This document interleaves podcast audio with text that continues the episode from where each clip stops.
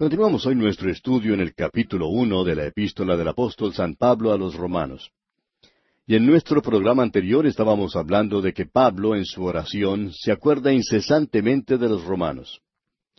Eso era lo que quería decir cuando dice que sin cesar hago mención de vosotros siempre en mis oraciones. Este mismo pensamiento aparece en su primera carta a los tesaronicenses capítulo cinco versículo siete donde dice Orad sin cesar. Pablo tenía una larga lista de hermanos por los cuales oraba. Ahora Pablo rogó que pudiera tener un próspero viaje a Roma. Y si usted lee el relato de su viaje, pues no lo llamaría próspero en manera alguna. Fíjese usted que viajaba de prisionero, se encontró en una tempestad, la nave se perdió y hasta fue mordido por una víbora. Pablo pidió que el viaje fuera posible, que las dificultades fueran quitadas para que él pudiera viajar a Roma.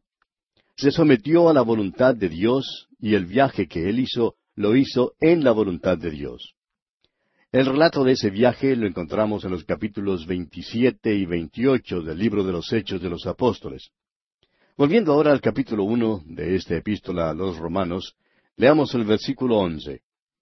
Porque deseo veros, para comunicaros algún don espiritual, a fin de que seáis confirmados.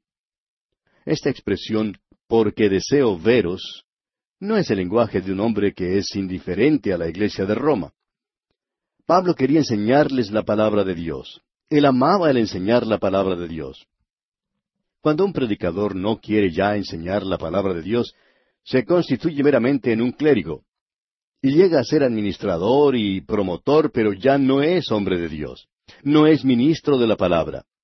Un hombre dijo en cierta ocasión, ya no me da gusto predicar la palabra de Dios. Y un predicador anciano que le escuchaba le aconsejó, pues entonces, amigo, es mejor que te salgas del ministerio. Amigo oyente, Pablo quería comunicar a los hermanos en Roma algún don espiritual. La palabra comunicar, metado en el original, contiene la idea de participar más bien que de dar. Pablo probablemente quiere decir que quería participarles el Evangelio por medio de su ministerio de la enseñanza para que fueran mejor instruidos en la verdad. La cláusula a fin de que seáis confirmados indica esto. Esto también se refiere al desarrollo del carácter cristiano. Pasemos ahora al versículo doce de este primer capítulo de la epístola a los romanos. Esto es, para ser mutuamente confortados por la fe que nos es común a vosotros y a mí. Pablo, de una manera modesta y humilde, intimó que la misma fortaleza de la cual ellos necesitaban él también necesitaba, y que su propuesta visita no solamente les beneficiaría a ellos, sino también a él. Estarían mutuamente bendecidos en la palabra de Dios. Pablo les participaría algo a ellos y ellos le participarían algo a él. Pablo siempre se sentía bendecido en su ministerio a otros. Es de eso que habla aquí en este versículo. Y en el versículo trece dice, pero no quiero, hermanos, que ignoréis que muchas veces me he propuesto ir a vosotros, pero hasta ahora he sido estorbado, para tener también entre vosotros algún fruto, como entre los demás gentiles. La frase, pero no quiero, hermanos, que ignoréis, es una frase característica del apóstol Pablo. Allá en su primera carta a los Corintios, capítulo diez, versículo uno, dice, Porque no quiero, hermanos, que ignoréis que nuestros padres todos estuvieron bajo la nube, y todos pasaron el mar. Y también en su primera carta a los tesalonicenses, capítulo cuatro, versículo trece, dice, Tampoco queremos, hermanos, que ignoréis acerca de los que duermen, para que no os entristezcáis como los otros que no tienen esperanza. Esta frase se usa para dar énfasis. Ahora, la palabra hermanos se refiere tanto a hombres como a mujeres. Pablo quería recoger algún fruto entre los hermanos romanos. Ahora parece que eso no se refiere al hecho de ganar almas en Roma, sino más bien al de llevar fruto en la vida de los hermanos allí. Veremos esto en más detalle cuando estudiemos el capítulo seis de esta carta a los romanos. Ahora la frase como entre los demás gentiles indica una vez más que la iglesia en Roma se componía mayormente por convertidos del paganismo. Leamos ahora el versículo catorce. A griegos y a no griegos, a sabios y a no sabios, soy deudor. En los versículos catorce al diecisiete, el apóstol Pablo da tres declaraciones interesantes. Dice en el versículo catorce, soy deudor. La segunda declaración la tenemos en el versículo quince y dice, Pronto estoy a anunciaros el Evangelio. Y la tercera declaración la encontramos en el versículo dieciséis cuando él dice, No me avergüenzo del Evangelio. Con respecto a la declaración de que Pablo es deudor, Godet dice lo siguiente. Él les debe su vida y su persona en virtud de la gracia que le es dada y del oficio que ha recibido. Pablo no había tenido ninguna transacción con los romanos que lo hiciera deudor de ellos, pero sí tuvo una transacción con Jesucristo. Y amigo oyente, la posesión del Evangelio hace que uno sea deudor a todos aquellos que no lo han oído.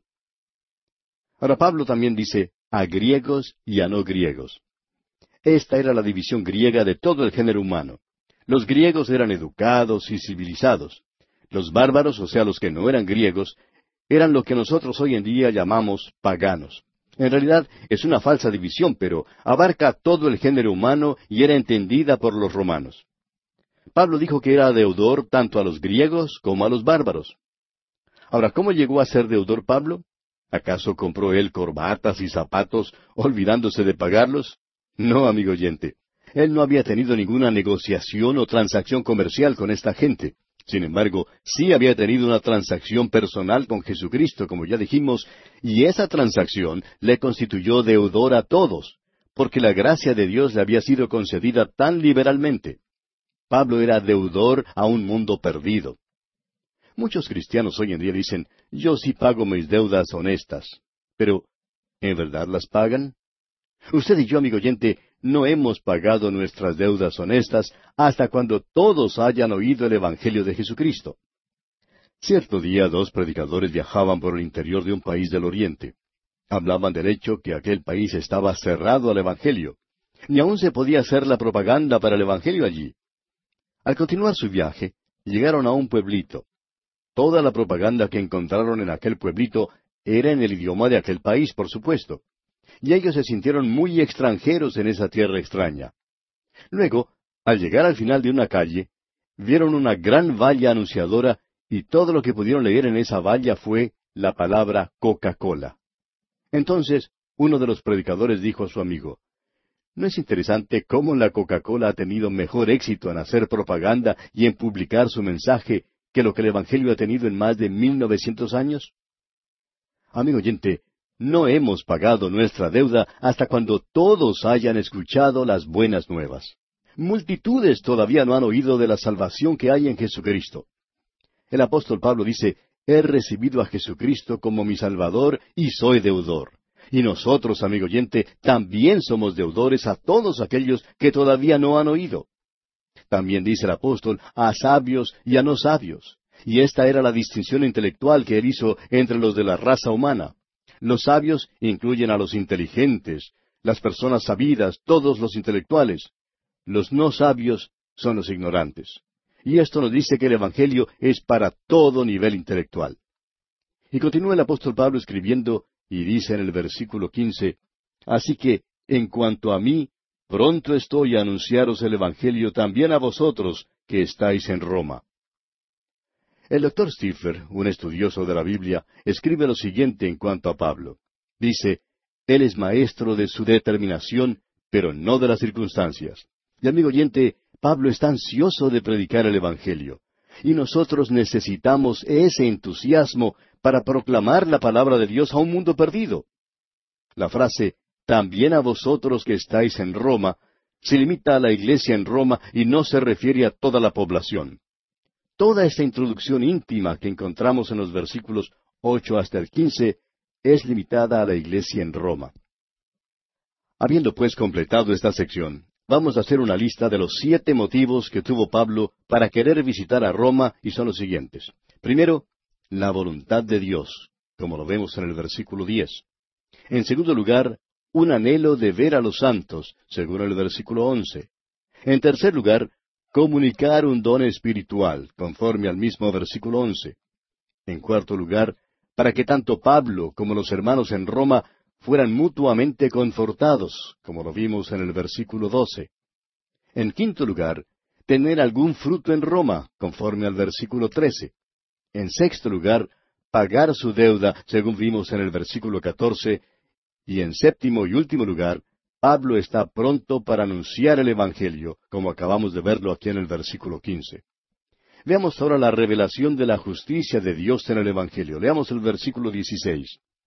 Porque no me avergüenzo del Evangelio, porque es poder de Dios para salvación a todo aquel que cree, al judío primeramente y también al griego. La palabra porque, en el original es gar, marca la transición de la introducción al tema de la epístola. La frase no me avergüenzo es el negativo que se usa en griego para dar énfasis.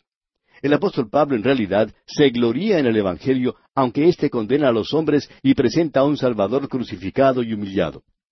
Los versículos 16 y 17 constituyen la respuesta de Pablo a cualquiera que creyera que le había faltado confianza en el Evangelio en Roma.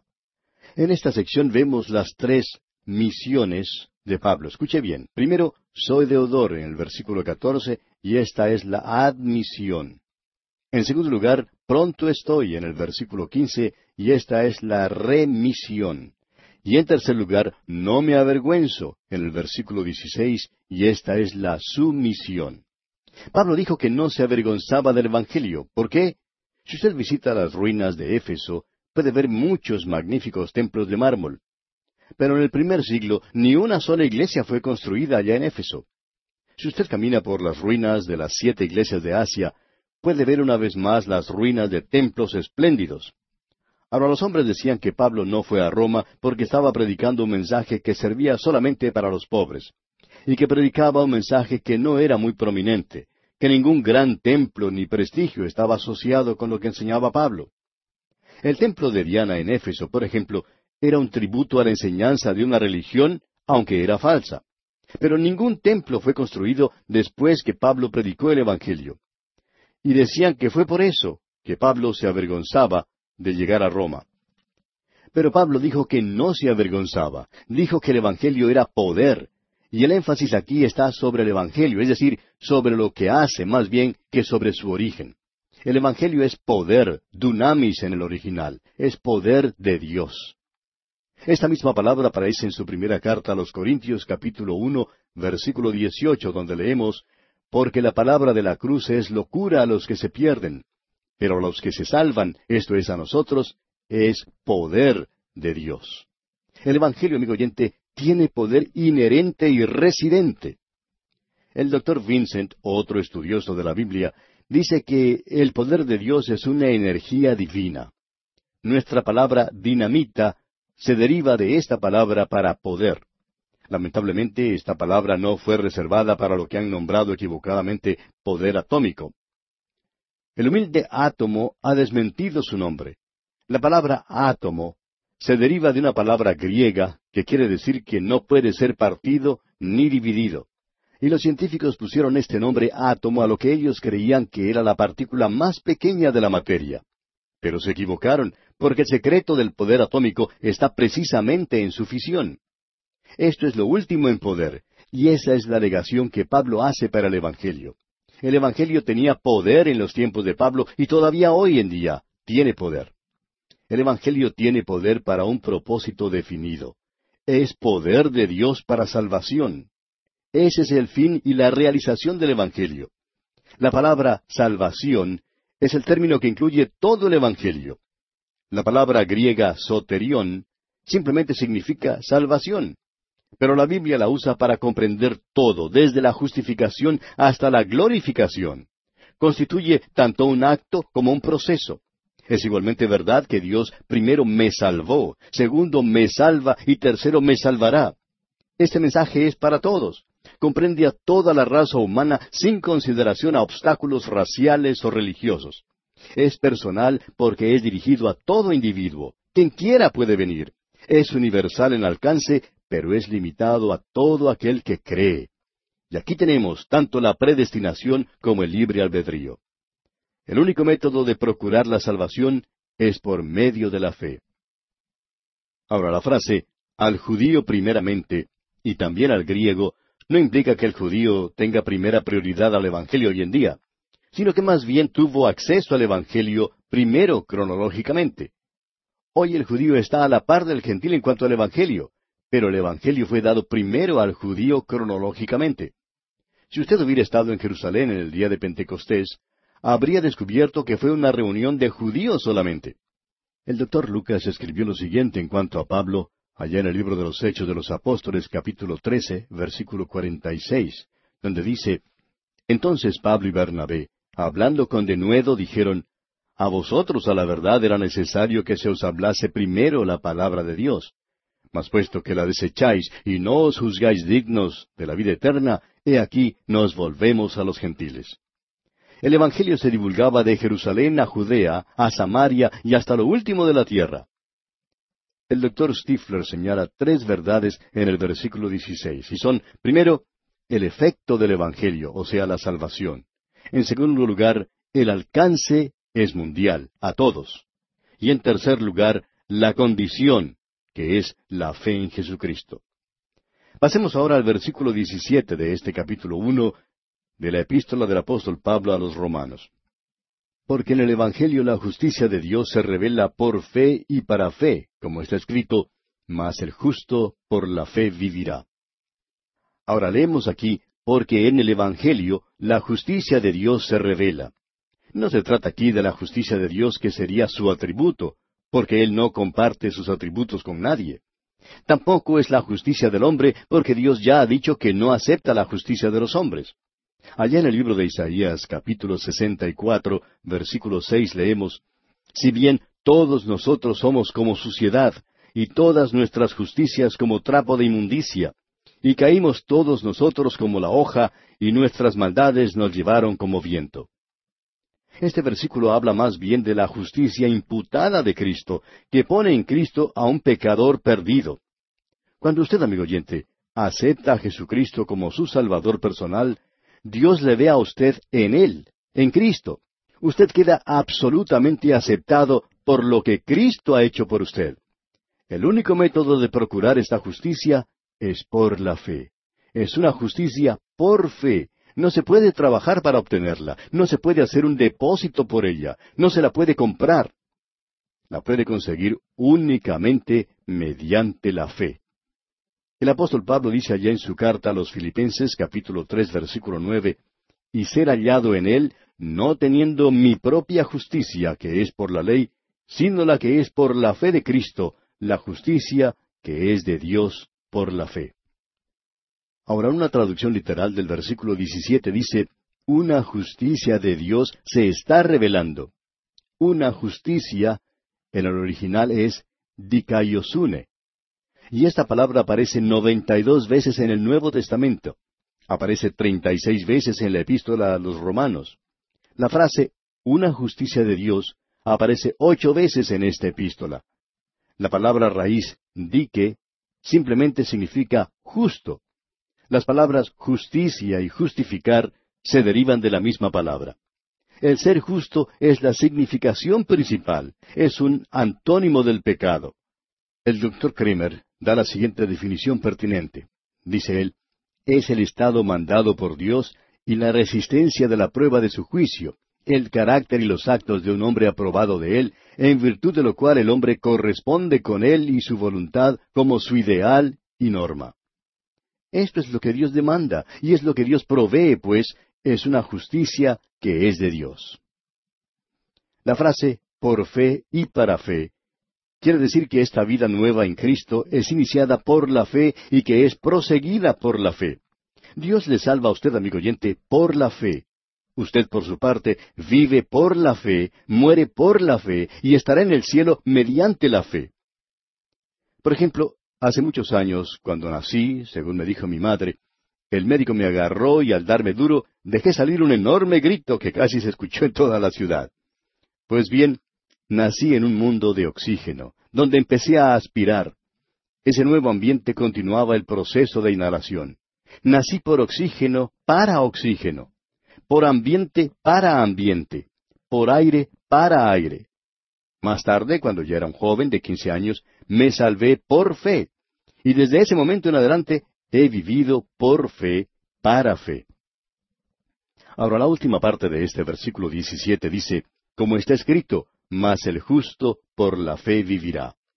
Esta frase aparece primero en el libro del profeta Habacuc, capítulo dos, versículo cuatro, donde leemos He aquí que aquel cuya alma no es recta se enorgullece, mas el justo por su fe vivirá.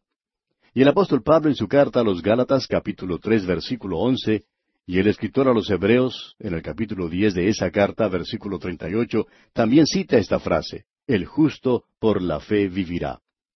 La justificación significa que un pecador, el que confía en Cristo, no solamente es perdonado debido a que Cristo murió, sino que también está completo en Cristo ante Dios.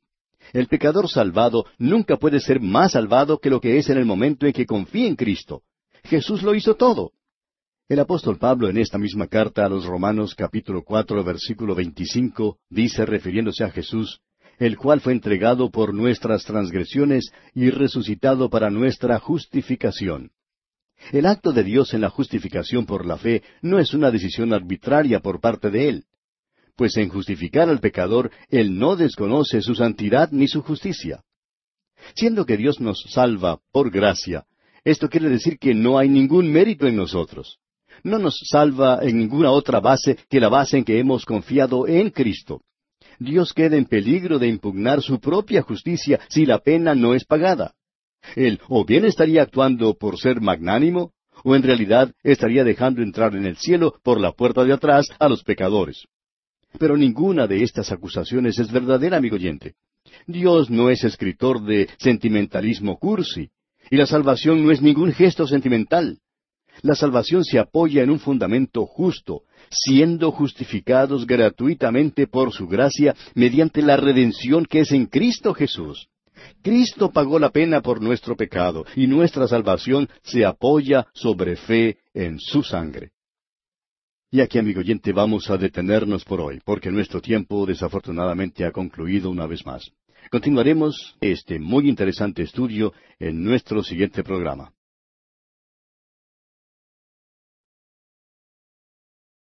Continuamos hoy nuestro estudio en este primer capítulo de la epístola del apóstol San Pablo a los romanos. Y comenzaremos hoy con el versículo 18, considerando la revelación de la ira de Dios contra toda injusticia. Leamos este versículo 18. Porque la ira de Dios se revela desde el cielo contra toda impiedad e injusticia de los hombres que detienen con injusticia la verdad. Este es el principio de una nueva sección. Es una revelación de la ira de Dios contra toda injusticia es una revelación del pecado del hombre, empezando aquí con el versículo 18 y siguiendo hasta el capítulo 3, versículo 20. El hecho universal es que el hombre es pecador.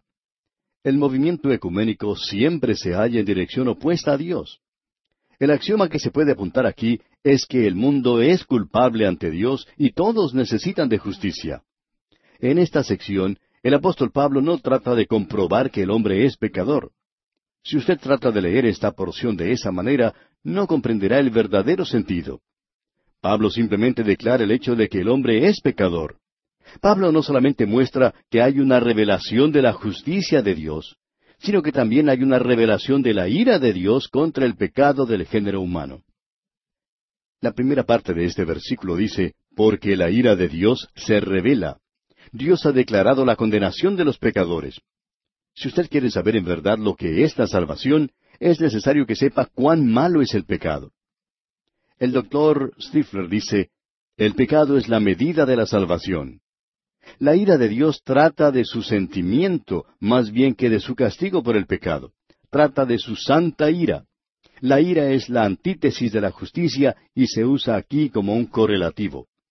Esta es la respuesta de Dios a quienes afirman que el Antiguo Testamento presenta un Dios de ira, mientras que el Nuevo Testamento presenta un Dios de amor. Hay una revelación continua, tanto en el Antiguo como en el Nuevo Testamento, de la ira de Dios. En estos tiempos modernos se revela en nuestra sociedad contemporánea. Este es el desagrado constante e insistente de Dios ante la maldad. Él no cambia.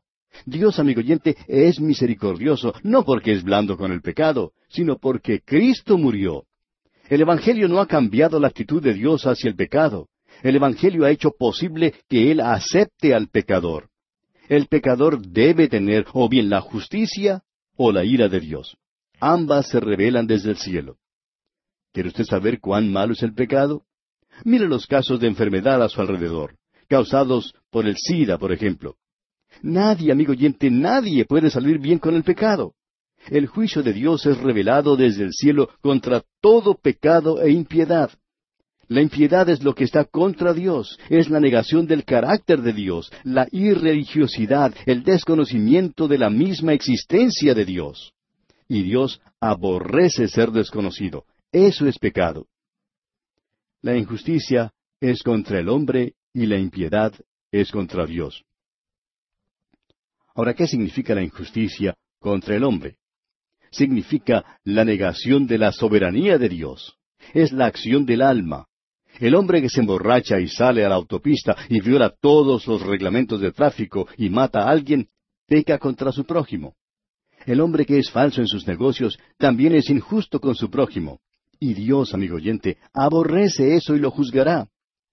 El apóstol Pablo en su segunda carta a los tesaronicenses capítulo dos versículos seis al doce dice, Y ahora vosotros sabéis lo que lo detiene, a fin de que a su debido tiempo se manifieste, porque ya está en acción el misterio de la iniquidad, solo que hay quien al presente lo detiene, hasta que él a su vez sea quitado de en medio. Y entonces se manifestará aquel inicuo, a quien el Señor matará con el espíritu de su boca y destruirá con el resplandor de su venida, inicuo cuyo advenimiento es por obra de Satanás, con gran poder y señales y prodigios mentirosos, y con todo engaño de iniquidad para los que se pierden, por cuanto no recibieron el amor de la verdad para ser salvos.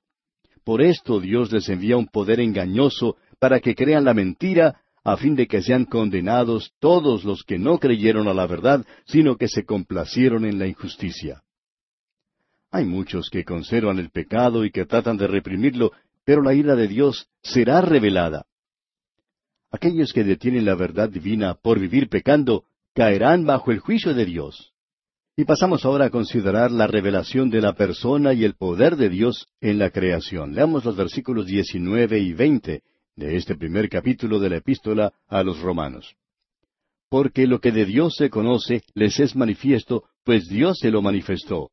Porque las cosas invisibles de Él, su eterno poder y deidad, se hacen claramente visibles desde la creación del mundo, siendo entendidas por medio de las cosas hechas, de modo que no tienen excusa. El universo en el cual vivimos nos dice dos cosas en cuanto a Dios, su persona y su poder. Desde el tiempo en que el mundo fue creado, le ha sido posible al hombre ver el eterno poder y deidad de Dios. Ahora, ¿cómo pueden ser vistas las cosas invisibles? Pablo hizo esta declaración paradójica para inculcar a sus lectores que lo que algunos llaman la luz oscura de la naturaleza es una falsedad hecha de los hombres. La creación es una luz clara declarando el hecho de que hay un Dios invisible. La creación es uno de los métodos por los cuales Dios se revela. Es la primera revelación. El salmista dice allá en el Salmo ocho, versículo tres, Cuando veo tus cielos, obra de tus dedos, la luna y las estrellas que tú formaste. Luego en el Salmo diecinueve, versículos uno al tres dice, Los cielos cuentan la gloria de Dios y el firmamento anuncia la obra de sus manos. Un día emite palabra a otro día y una noche a otra noche declara sabiduría. No hay lenguaje ni palabras ni es oída su voz. Y en el capítulo catorce del libro de los Hechos, versículo diecisiete, dice el apóstol Pablo, si bien no se dejó a sí mismo sin testimonio, haciendo bien, dándonos lluvias del cielo y tiempos fructíferos, llenando de sustento y de alegría nuestros corazones. Y una vez más en el capítulo 17 de los Hechos, versículo 29, dice Pablo, Siendo pues linaje de Dios, no debemos pensar que la divinidad sea semejante a oro, o plata, o piedra, escultura de arte y de imaginación de hombres. La creación, amigo oyente, revela el poder, el dunamis, y la existencia invariable de Dios. El doctor Denny escribe, hay aquello dentro del hombre que capta tan bien la significación de todo lo que está afuera como para emitir un conocimiento instintivo de Dios.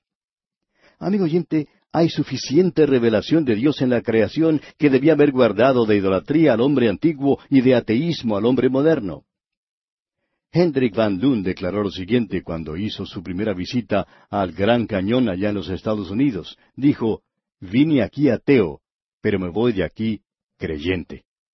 Sinclair Lewis, por su parte, desafió a Dios en el Gran Cañón, sacando su reloj y jactándose de que si había Dios, que le matara dentro de cinco minutos. Cuando pasaron los cinco minutos, declaró jactanciosamente que no había Dios. Ahora Sinclair miró otro reloj que el que debió haber mirado. Recordemos que mil años es como un día para con el Señor y viceversa. Y según el reloj de Dios, Sinclair sí murió dentro de cinco minutos. Creemos que lo más ridículo en el mundo es un ateo.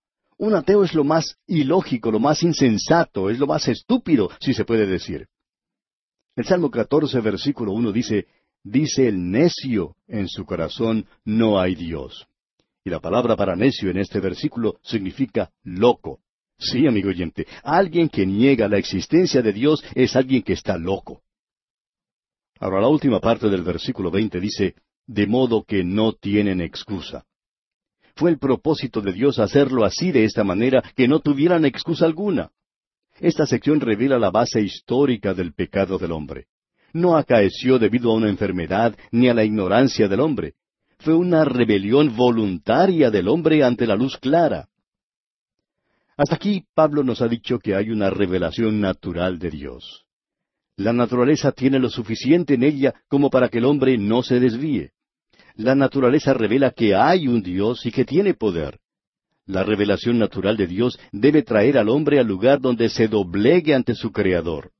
Y cuando el hombre se doblega ante Dios, se dará cuenta que hay una revelación especial de Dios, y es la palabra de Dios la que revela que el Creador vino a la tierra, se hizo hombre, caminó en la debilidad de la humanidad y luego sufrió y murió en la cruz para revelar el amor de Dios. Amigo oyente, usted no encontrará el amor de Dios en la naturaleza. ¿Quién no se siente absorto al contemplar la belleza del arco iris, por ejemplo? Sin embargo, cuando junto con ese arco iris sentimos la furia de una tormenta y una tempestad sobre nosotros, no podemos sentarnos a contemplar la belleza de los colores del arco iris. Amigo oyente, la naturaleza no es siempre buena. La naturaleza puede ser muy cruel cuando envía sus tempestades, los huracanes, los tornados y terremotos. Si usted se para junto a la boca, junto al cráter de un volcán, bastará solamente un paso para que entre en la eternidad debido a la ley de gravedad. Y el amor de Dios, amigo oyente, no le interceptará en ninguna parte mientras usted cae. ¿Por qué? Porque el amor de Dios se revela únicamente en un lugar, y ese lugar es la cruz de Cristo. Si usted pudiera convencerme que Dios fue simplemente un espectador de este mundo y que todo lo que hizo fue crearlo para demostrar su gran poder, pues yo estaría dispuesto a volverle la espalda. Pero Dios, amigo oyente, no se detuvo en la creación del universo únicamente. Él reveló también su amor. Su amor para con los pecadores fue mostrado por Jesucristo, cuando Él murió en la cruz llevando en su propio cuerpo los pecados del género humano. ¿Qué verdad más gloriosa es esta, amigo oyente?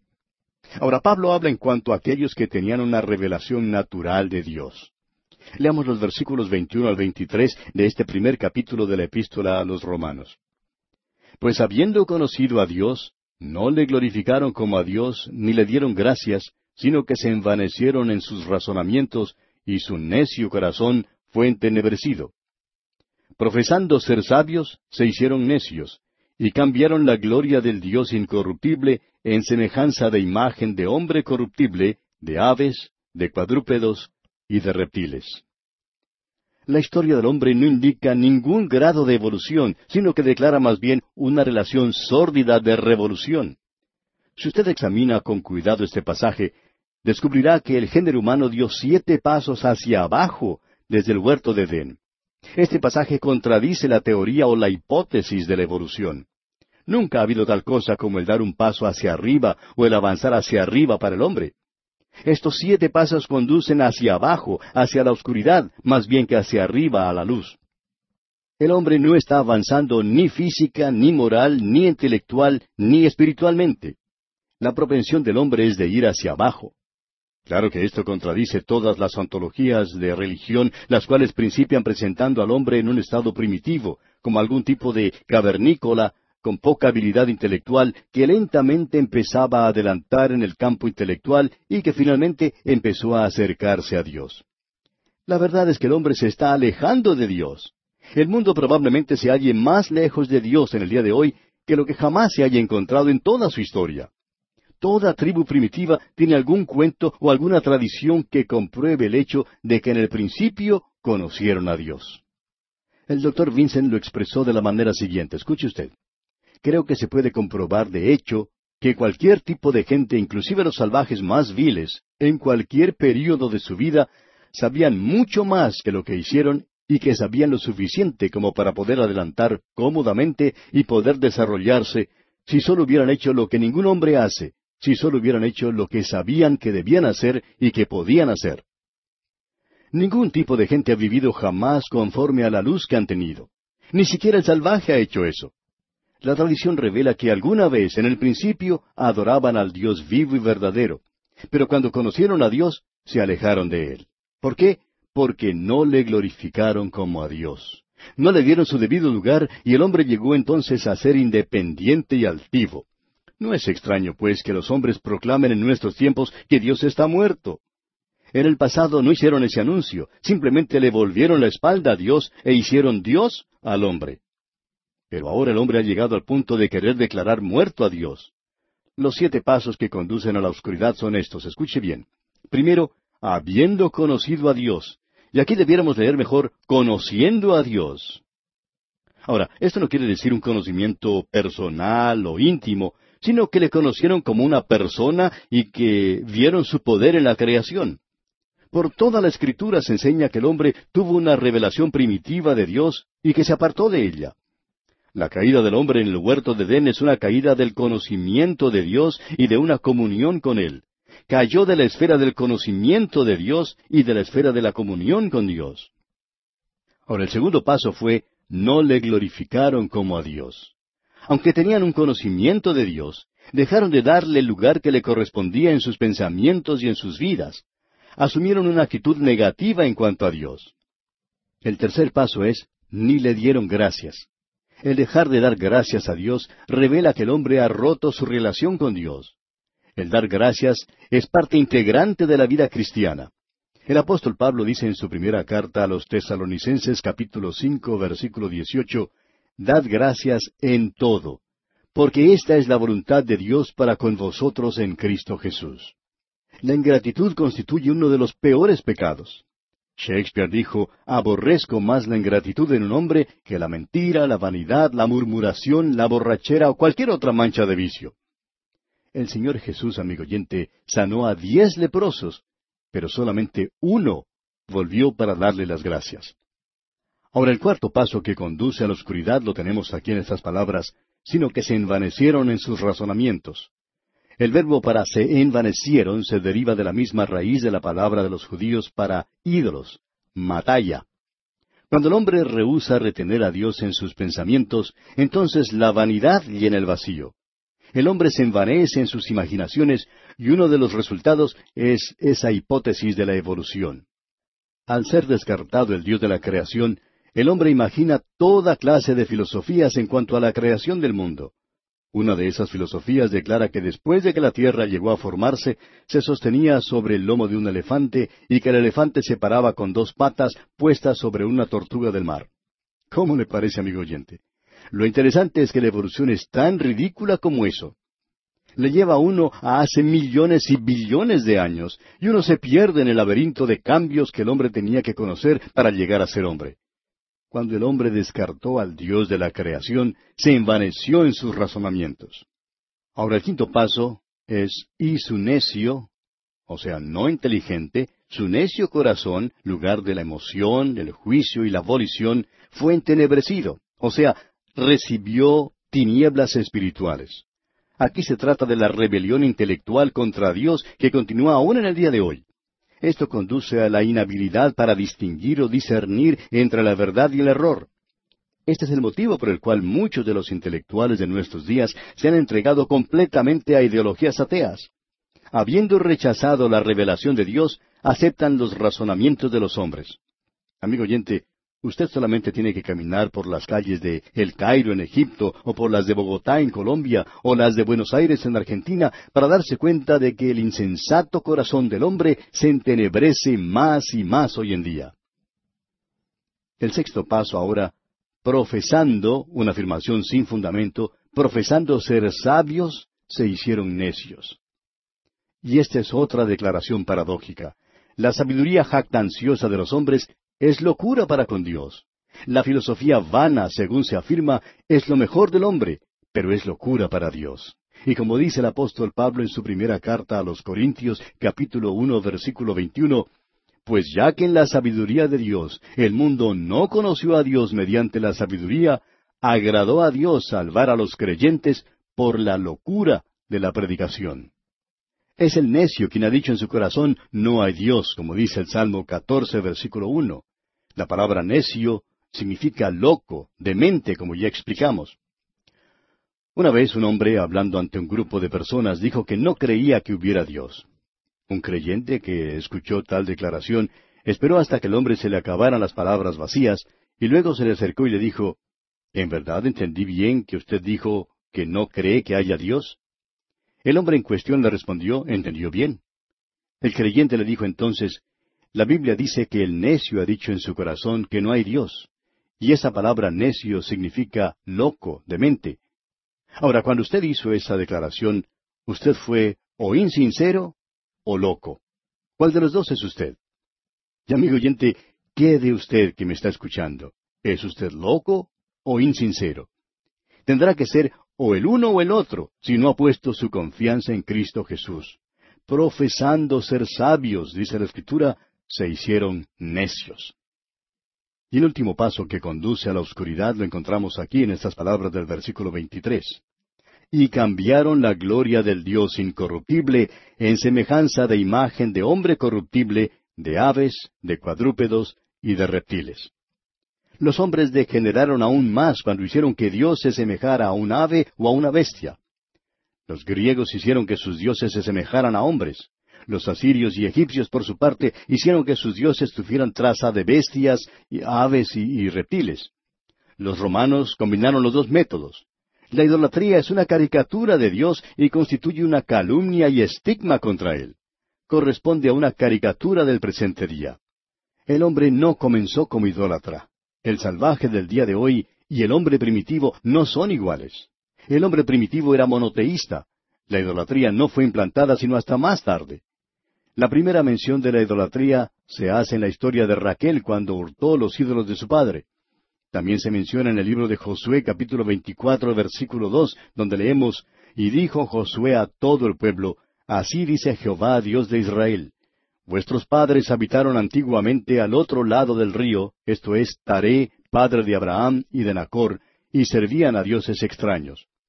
Como usted ve, amigo oyente, el hombre descendió en vez de ascender. Y bien, vamos a detenernos aquí por hoy, amigo oyente, porque nuestro tiempo ha tocado ya a su fin. Continuaremos considerando este mismo asunto en nuestro próximo programa.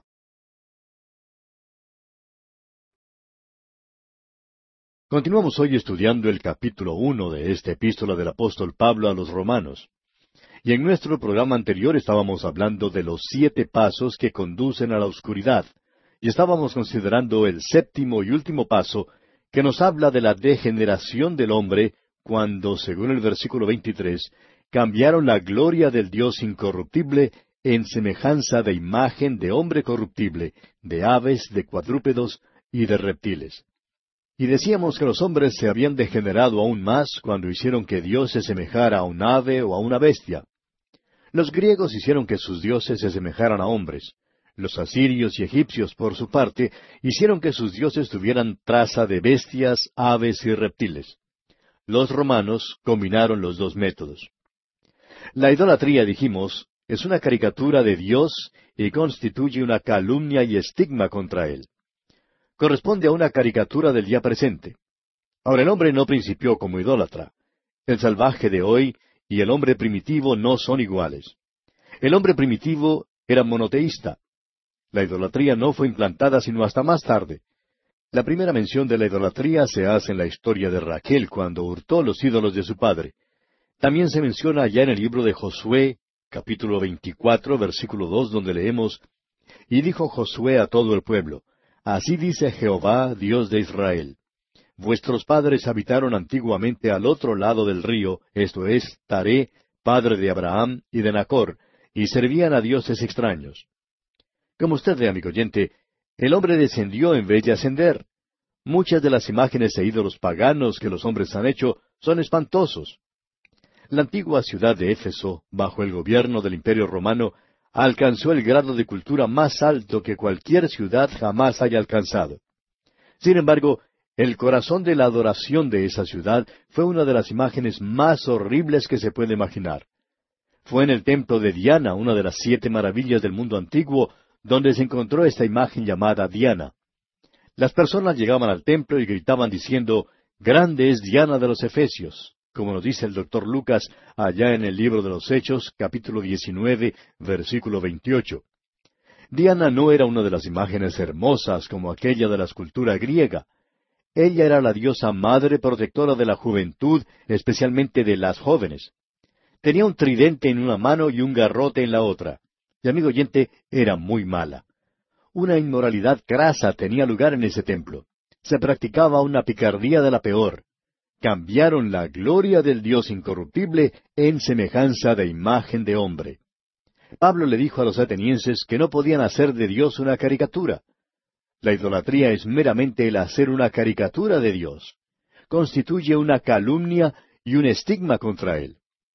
Y vamos a decir ahora algo que seguramente remorderá a muchos hermanos que están a favor de esto, y es que personalmente no nos gusta ver los cuadros de Jesús.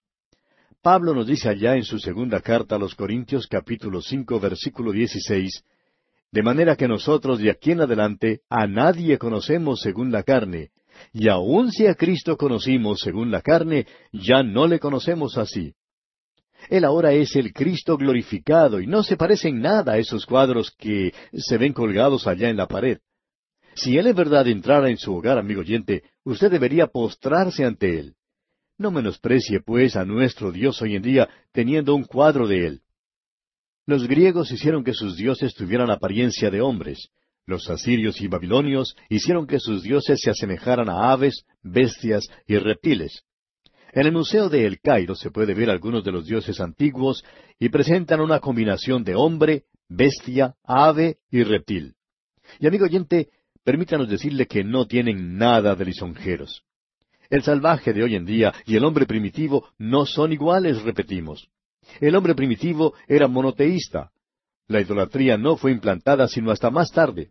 Y desde la implantación de la idolatría, el hombre ha ido hacia abajo y hacia abajo y no ha progresado hacia arriba en ninguna manera. El hombre se ha alejado de Dios religiosamente. Sir William Ramsay, quien una vez fue incrédulo, escribió lo siguiente en su obra Las ciudades del apóstol Pablo. Dice él, por mi parte, confieso que mi experiencia en lo que he leído no muestra nada que confirme las suposiciones modernas en la historia religiosa, sino más bien mucho que confirma a Pablo.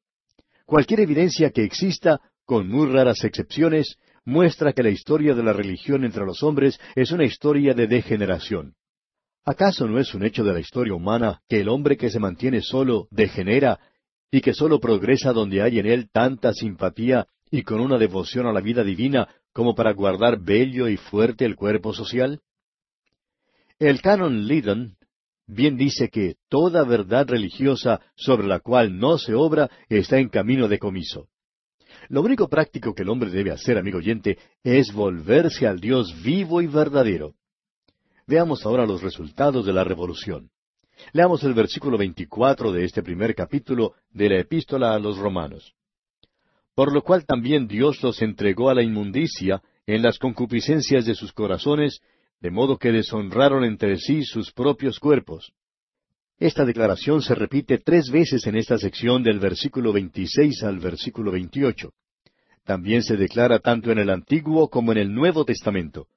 La encontramos allá en el Salmo 81, versículo 12, y también en el libro de los Hechos de los Apóstoles, capítulo 7, versículo 42. Pero Dios, amigo oyente, no entrega a ningún hombre sino hasta cuando el hombre primero se ha entregado. La inmoralidad y la sensualidad resultan de la idolatría. Quizá es mejor declarar que la idolatría y la inmoralidad grasa son los frutos amargos del rechazo de la revelación de Dios. Dice aquí, Dios los entregó. Y tenemos aquí una actitud positiva más bien que una actitud casual. Un pecado siguió a otro como un castigo hasta que una cadena amarró el corazón humano. Y como dice el apóstol Pablo allá en su carta a los Efesios capítulo cuatro versículo diecinueve, los cuales, después que perdieron toda sensibilidad, se entregaron a la lascivia para cometer con avidez toda clase de impureza. Esta es una cosa terrible y atroz, pero es la historia de la raza humana. El juicio del diluvio y la destrucción de Sodoma y Gomorra atestiguan esta cosa horrible. Las religiones de misterio en Grecia eran atrozmente depravadas. Y el escritor a los Hebreos dice en el capítulo diez de su carta, versículo veintisiete, sino una horrenda expectación de juicio y de hervor de fuego que ha de devorar a los adversarios. Pasando ahora al versículo veinticinco de este primer capítulo de la epístola a los romanos, leemos Ya que cambiaron la verdad de Dios por la mentira, honrando y dando culto a las criaturas antes que al Creador, el cual es bendito por los siglos. Amén. La primera frase de este versículo dice, ya que cambiaron la verdad de Dios por la mentira. La sugerencia aquí es que se volvieron de Dios a Satanás, autor de la mentira y padre de la idolatría, honrando y dando culto a las criaturas antes que al Creador. Esta es la idolatría que condujo a las profundidades más hondas de la degradación moral. La inmoralidad del hombre siempre se mide por este asunto del sexo. Muchas iglesias hoy en día defienden más bien que condenar la perversión. Dios los ha entregado porque han cambiado la verdad de Dios por la mentira.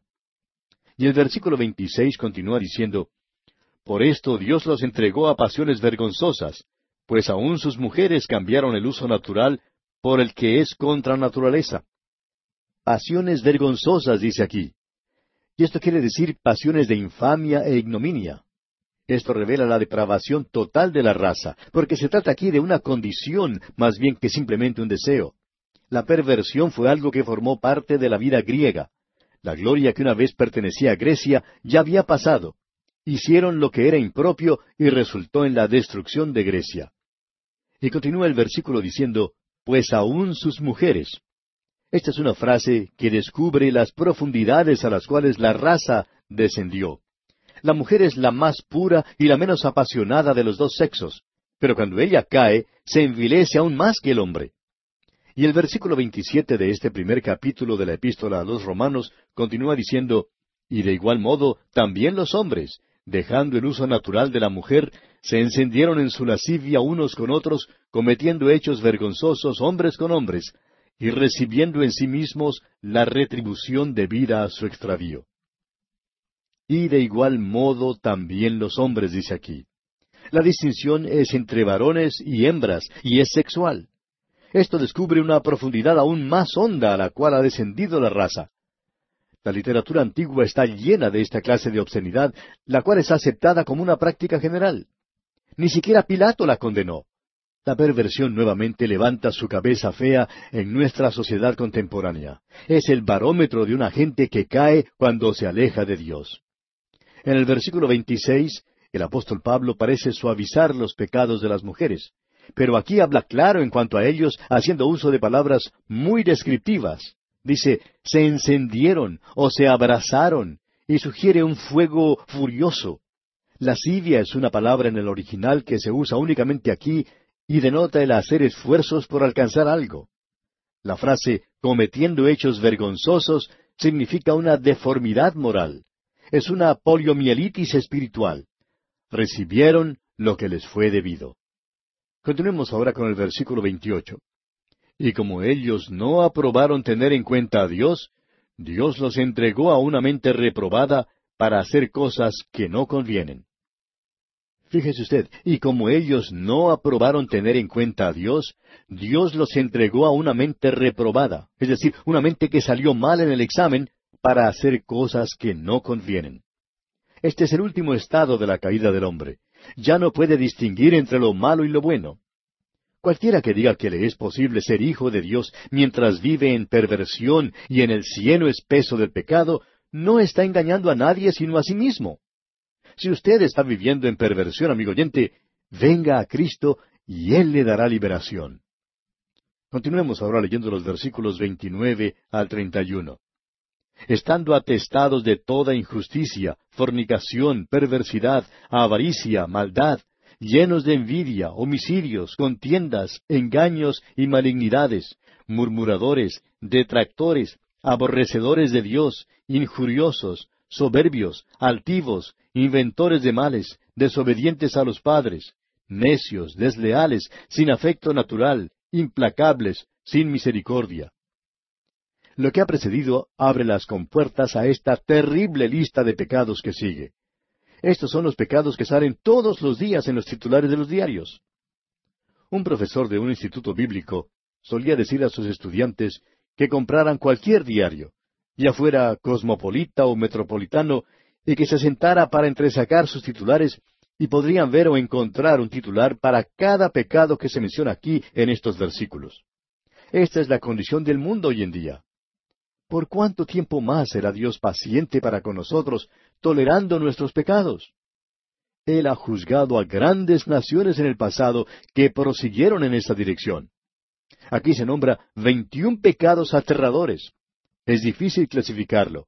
Dice, estando atestados, o sea, llenos indica que hay una medida cabal de retribución.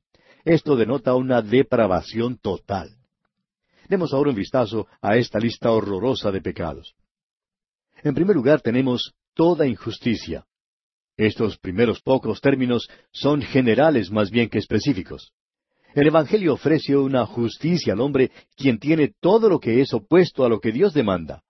Toda injusticia es contraria a Dios. Ahora la palabra fornicación no se encuentra en los mejores manuscritos. Es específico entre generalidades y en realidad no pertenece aquí.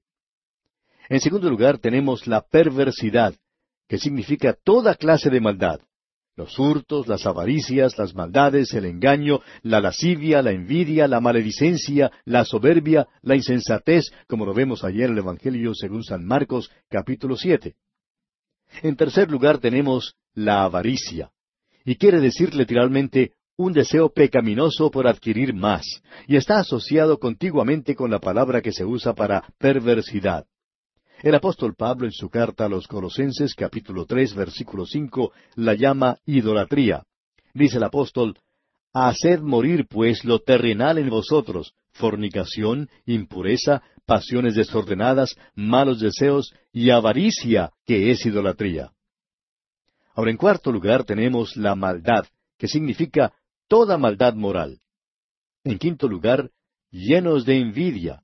Y esto marca una lista de pecados específicos. Llenos, como ya vimos, significa atestados, colmados. La significa un descontento al ver la superioridad o la ventaja de otros. En sexto lugar leemos homicidios, y aquí significa aún el pensamiento de homicidio. Esto confirma la declaración que el Señor Jesucristo hizo allá en el Evangelio según San Mateo, capítulo cinco, versículos veintiuno y veintidós, donde leemos Oísteis que fue dicho a los antiguos, No matarás, y cualquiera que matare será culpable de juicio.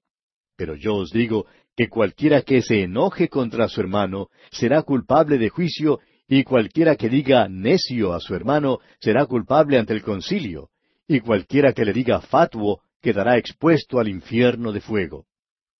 En séptimo lugar, en esta lista de pecados tenemos contiendas. En octavo lugar leemos engaños. Y es literalmente un cepo o lazo. Es un esfuerzo premeditado por engañar. En noveno lugar tenemos malignidades, que es una disposición mala, la cual lo interpreta todo de la peor manera. En décimo lugar dice murmuradores, que significa aquellos que secretamente llevan información, sea verdadera o falsa, que es dañina al carácter o bienestar de otro. Otra palabra es chismosos.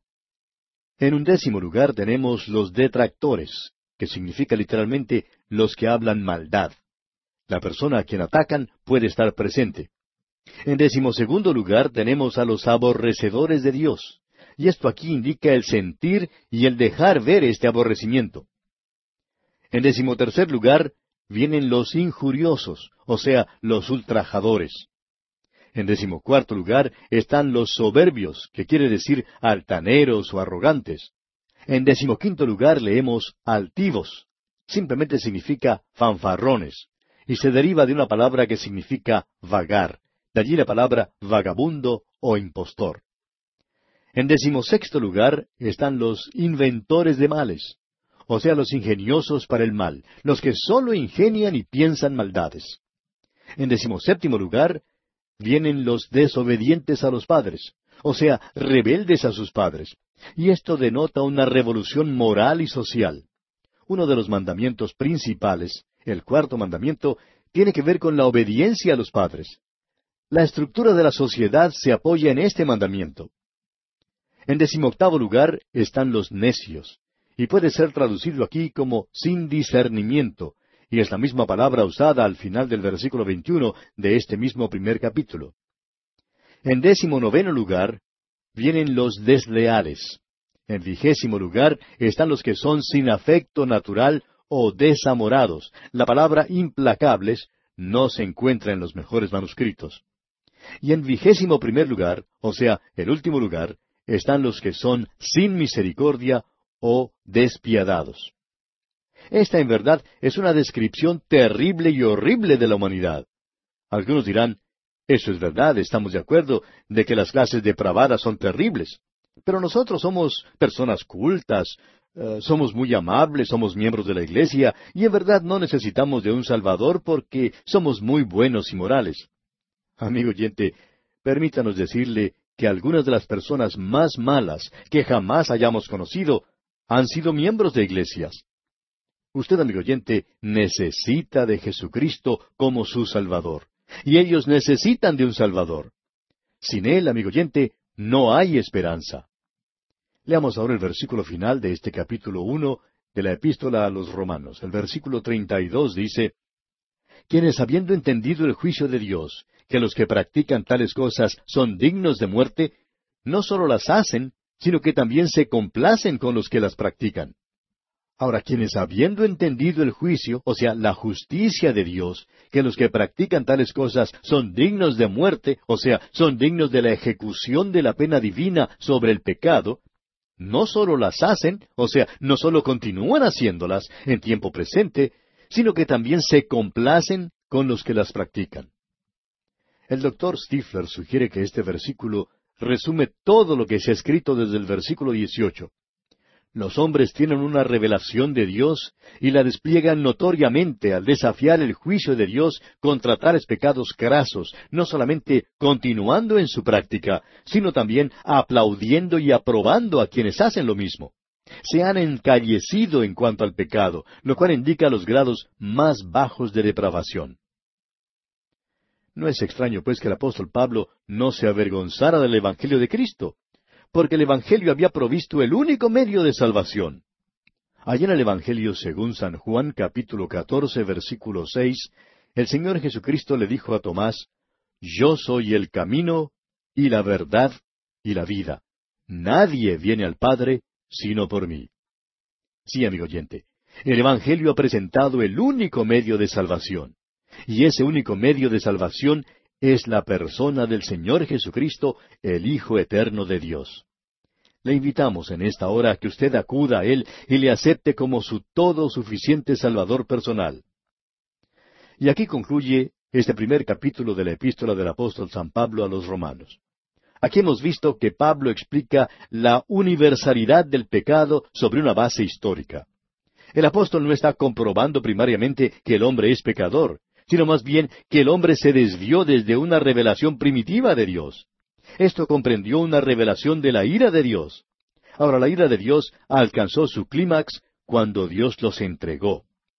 Y el hombre se hundió entonces en una degradación moral. La descripción en el capítulo uno incluye a toda la familia humana, y esto quiere decir, amigo oyente, que nos incluye a usted y a mí. En nuestro próximo programa, Dios mediante, comenzaremos a estudiar el capítulo dos, donde el apóstol Pablo, en la primera parte del capítulo, tiene en consideración a cualquier hombre que está comprendido en la clasificación de los que se autojustifican.